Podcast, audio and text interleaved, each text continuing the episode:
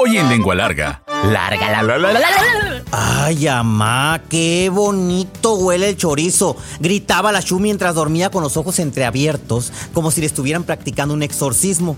Mijita, shh, sigue durmiendo, le decía a su mamá mientras le acariciaba la cabeza. Amá, dame otra tortilla para el chorizo, gritaba la Chu con más ahínco. A pesar de los 10 centímetros promedio que mide una lengua humana, todos somos lenguas largas. Nos encanta el chisme, nos gusta contar historias. Y qué mejor, aquellas que hablan de comida. Donde la lengua es parte importante de la deglución, masticación y sentido del gusto. Esto es Lengua Larga, el podcast donde el chef Juan Ángel te cuenta historias de cocina, consejos y recetas. ¡Comenzamos! ¿Qué tal, lengua largas? Bienvenidos al episodio número 103, 113. 112. Es que eh, en el episodio pasado, eh, mucha gente me mandó mensajes diciéndome uno más uno más uno es tres y el tres es cabalístico y que es de buena suerte. Y me, mandaron así hasta oraciones para el número tres, ¿no? Y no me ha caído en cuenta, entonces me quedé con ciclado en el 3, en el 3. Episodio 112. Y voy a empezar eh, dando lectura a los mensajes, que son bastantes y se los agradezco. Mónica Pineda, te felicito de corazón por la hermosa forma de narrar historias del pueblo, únicas y encantadoras. Muchas gracias. Eh, a veces cuesta tanto trabajo decir tantos adjetivos este, juntos que, que, que parecieran ser este, uno a veces no lo cree, pues. Entonces, muchas gracias, gracias. Valeria Duarte, a mis hijos de 5 y 4 años les encanta tu podcast. Y ya me hicieron lista de recetas que quieren que hagamos juntos. Muchas gracias. Y quiero agradecer también, hablando de, de estos chicos de 5 y 4 años, a dos chavos de chavos. Es que en Sonora no decimos chavos, pues, ¿no? Es como más del centro del país, pero ahorita les voy a decir por qué dije chavos. Ahorita les voy a decir por qué, por qué dije chavos, porque ahorita veníamos platicando del chavo. Eh, quiero a, a mandar un saludo a dos chavos, otra vez, chicos, muchachos que llegaron a, al restaurante a Onza, que no he platicado ese tema, pero ya platicaré. Es un proyecto que acabamos de empezar. Y que yo me acerqué a saludar a la mamá y me dice, no, no, no, si yo no vengo a, aquí por cuenta propia, a mí me traen mis hijos y levantan la mano y dice, es que somos lenguas largas. Muchas gracias. Sandra Luz Urias, encantada, estoy con lengua larga, empecé la semana pasada el jueves y ya voy en el capítulo donde hiciste la primera comunión. ¿Como a la mitad? O sea, ¿ya te echaste 100? Muchas gracias. Belén Apodaca, le estoy dando la vuelta a todos los episodios, ya voy en el 26, o sea que ya del 111 te pasaste otra vez al 1, ya vas en el 26. Gracias, Belén Apodaca. Ama, Ana Montalvo, me transporté a mi juventud. En el tiempo de calor nos juntábamos cinco muchachas y nos íbamos a la milpa a robar sandías cuando el dueño se iba a comer y a dormir la siesta. Luego nos íbamos al río a comérnosla. Eh, no crean que estoy aplaudiendo el hecho de robar sandías. Eh, si quieren escuchar el contexto de todo esto, van a decir, ay, el chef ahora apoya a los ladrones y a las ladronas como Lana Montalvo. no, no, no. Escuchen el episodio anterior.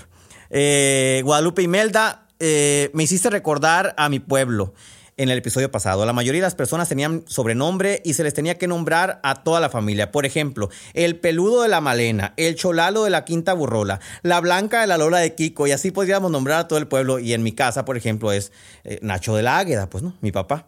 Saludos, Guadalupe Imelda. Y a Carmen dice: Hiciste que me acordara de un gran hombre con el episodio pasado, el 111 quien me cuidaba en el rancho allá de Magdalena. Él era de Cucurpe y a pesar de haber sido presidente municipal de ese municipio, hablaba bien bonito. Gracias. A mí me gusta platicar, me gustaba platicar con él porque a los que se refería o a quien se refería o cuando se refería a alguien, lo saludaba y le decía, cita textual, ¡Hora, loco jodido! Es, es, típico eso. Muchas gracias y saludos a Alejandro Romero, que así se llamaba esta persona, que en paz descanse. Saludos a Carmen, que nos envió este mensaje. Ada, hoy fue mi primer lengua larga. La 111, creo que es mi número cabalístico. Pues escuchaste el 111, tienes 110 tareas por hacer para descubrir los personajes que hay a lo largo de todos los episodios y que están conectados algunos. Yasmin Kate, ya me eché el último episodio, el 111. Hace mucho que no comento en sus podcasts, pero todos los escucho.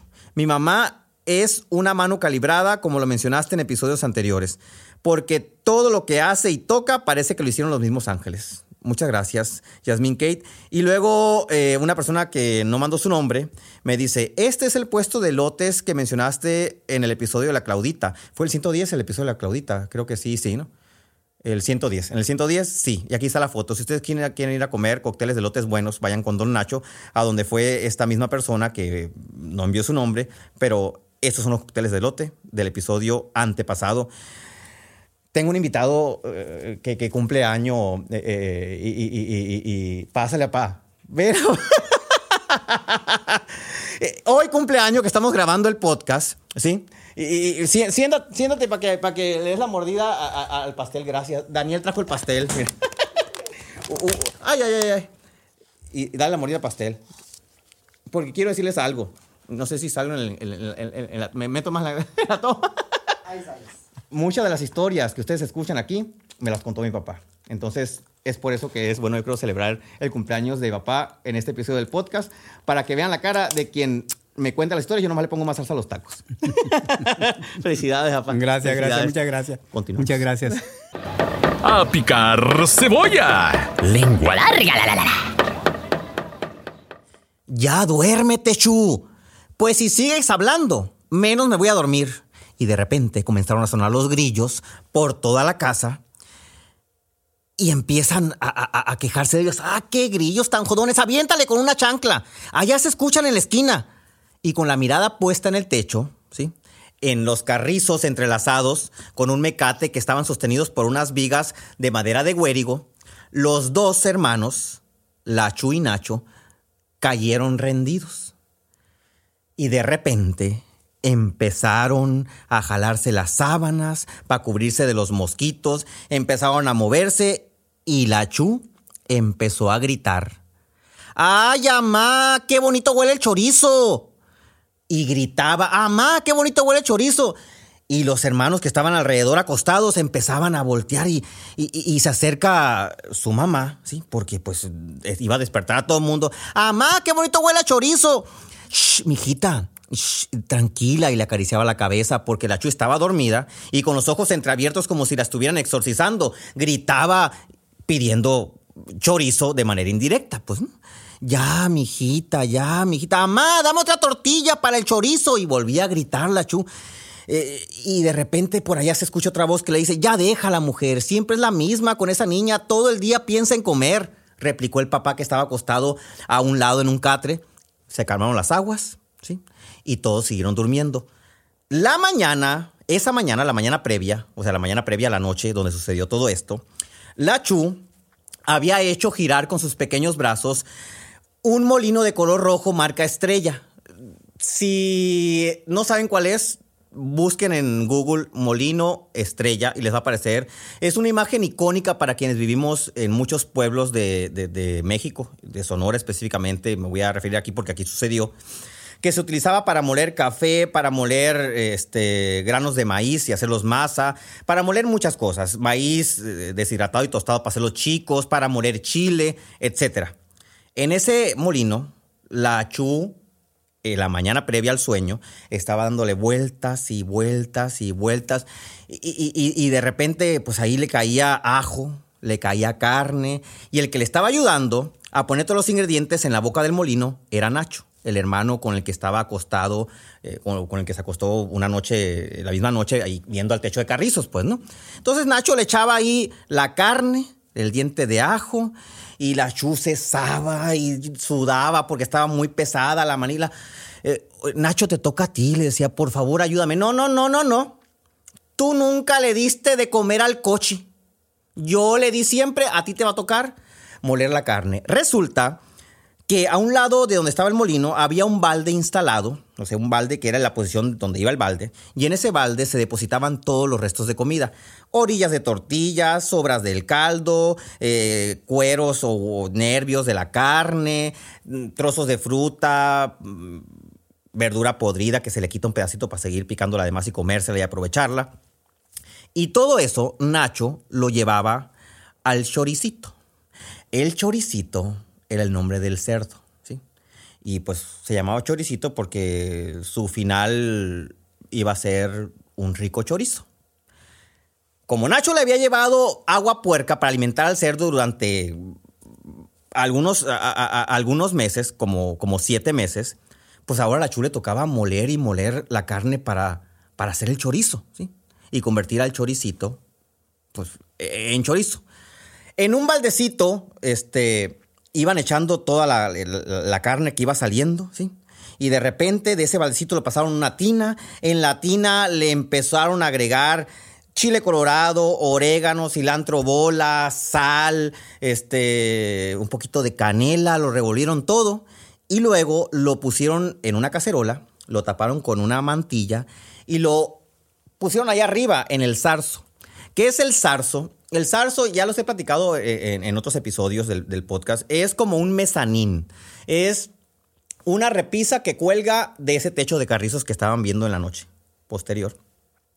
Y, lo, cuelgan todo eso ahí para mantener fresco los alimentos. No había refrigerador. Y aparte para mantenerlo también alejado de los animales, porque si lo ponen el chorizo pues en la mesa, no falta que pase un perro o alguien y lo agarre y, lo, y se lo robe, pues, ¿no? Pues la Chu arrimó una silla, subió sus piecitos, se encaramó, se empinó y puso el chorizo en, el mezanín este, en el, en el zarzo, y se acostaron a dormir. Y ahí fue cuando empezó a soñar pues que quería unas tortillas con chorizo. La mañana siguiente cantaron los gallos, y de repente Nacho, emocionado, le dice, Chu, despierta, mi mamá ya va a hacer el chorizo para desayunar. El chorizo que habían molido y que le habían puesto especias y que lo habían dejado reposando para que se concentrara el sabor encima del, del, zarzo, del mezanín este, pues ya estaba listo. Chu, despierta, ya va a hacer el chorizo mi mamá. Nacho corrió, sangoloteó a la hermana, de un brinco la Chu se puso de pie y corrió hasta la cocina. En la estufa había una sartén así extendida, con bastante manteca y papas. Obviamente había que echarle papas al chorizo para que rindiera. Pues no, no, no es que toda la familia iba a comer chorizo de pura carnita, tenían que agregarle papas. Y entonces la Chu le dice, mamá, yo voy a bajar el chorizo para que lo pongas con las papas. Pues la Chu jala la silla, ¿sí? La acomoda, se sube, se asoma y empieza a manotear con su, porque apenas los ojos apenas le llegaban al ras del zarzo, pues no, así como que se empinaba y no alcanzaba a ver y manoteaba y veía que había unas tortillas y un pedazo de carne seca y unos chiles y empezó a sudar. No encontraba el chorizo. De repente al fondo del zarzo estaba la cacerola destapada y vacía. La Chu una noche anterior dejó la silla junto al zarzo, no la acomodó otra vez donde iba, pasó el gato, se subió a la silla, se encaramó en el zarzo, se robó el chorizo y esa mañana la familia de la Chuy de Nacho comieron papas fritas con frijoles.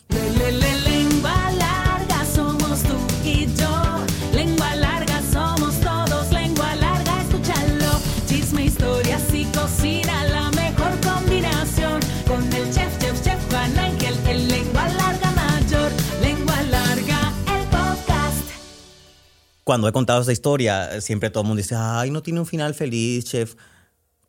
Claro que tiene un final feliz. Comieron papas con frijoles, peor es que se hubieran quedado sin comer. Eh, y, obviamente la Shu aprendió a que no debía de dejar la silla cerca del zarzo porque, este, pues, porque iba a brincar un gato y se iba a robar la comida, pues, ¿no?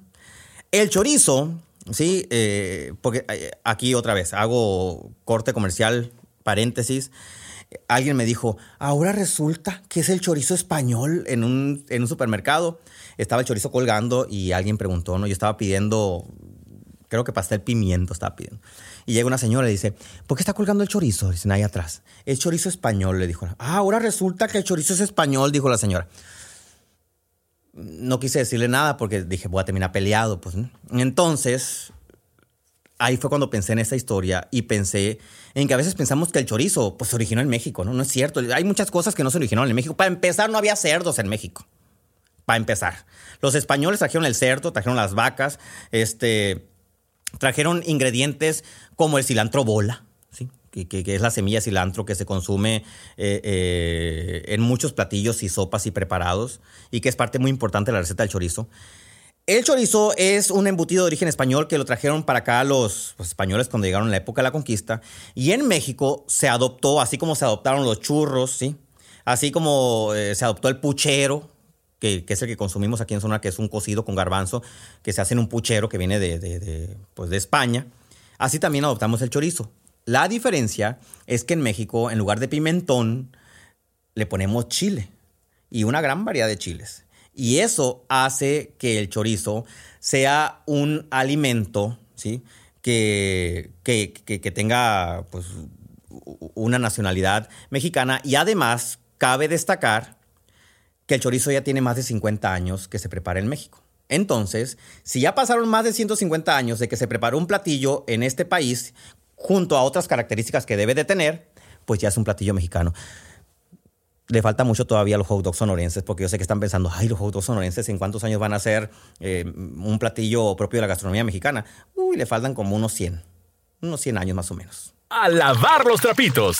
Lengua larga. La, la, la, la pregunta del día, y esta pregunta la voy a hacer con todas las ganas y, la, este, y la intención de que me compartan sus recetas o sus platillos que preparan con chorizo. El otro día alguien me dijo que hacía calabacitas con chorizo y es una receta que tengo próxima a preparar en mi listado de, recetas por hacer.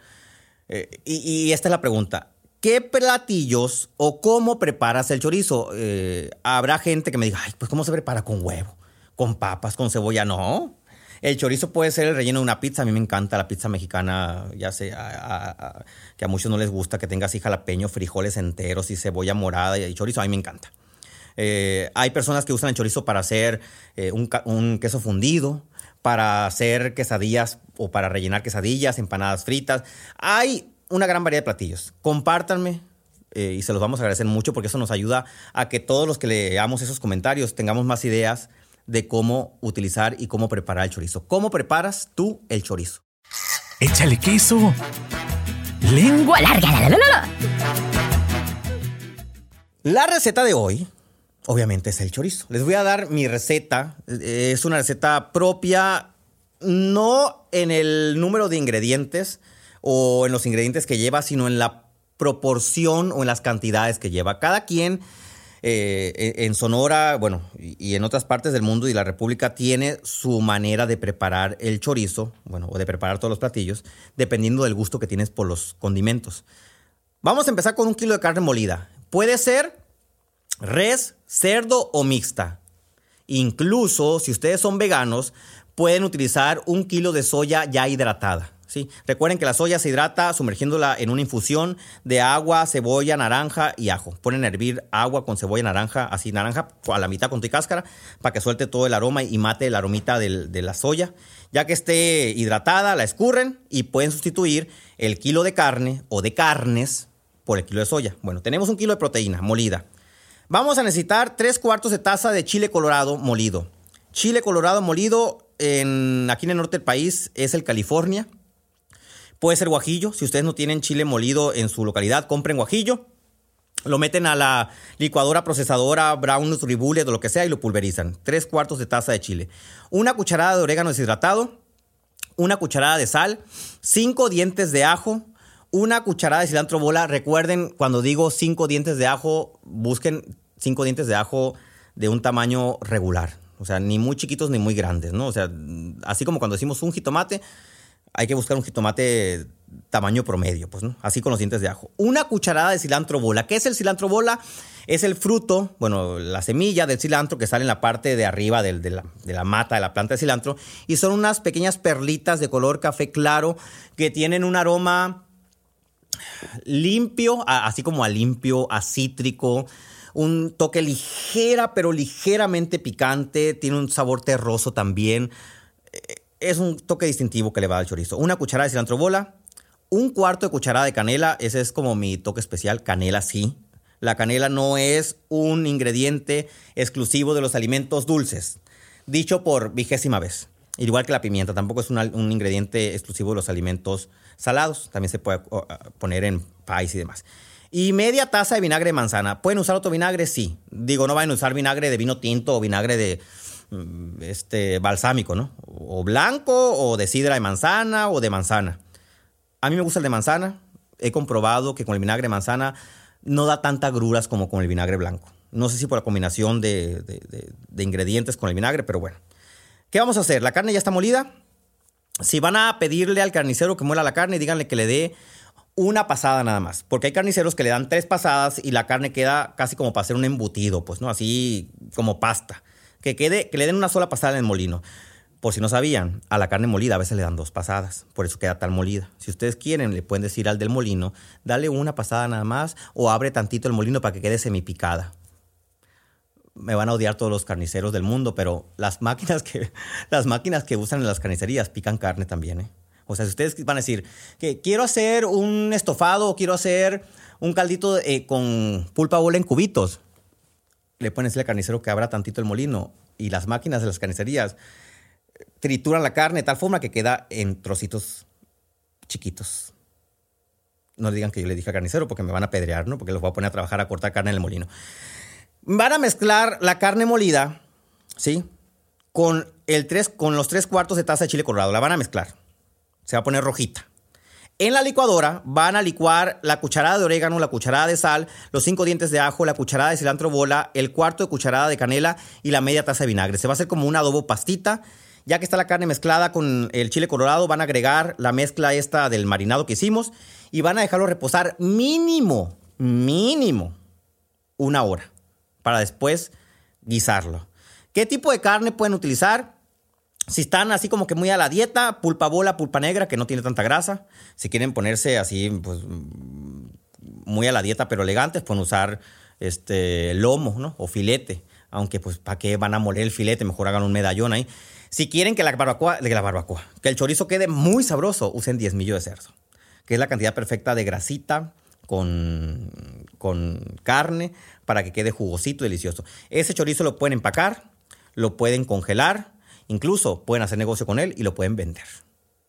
Hasta la próxima. ¿Ya te aceptaste como lengua larga? ¿No? Entonces espera el siguiente episodio. Sí, bienvenido al club. Sigue al chef Juan Ángel en Facebook, Instagram, YouTube, Twitter, OnlyFans. What the f is this? Uy, no, eso no. Busca recetas, cocina con él e interactúa. Búscalo en todas las plataformas como Chef Juan Ángel. Afila la lengua larga para el siguiente episodio. ¡Adiós!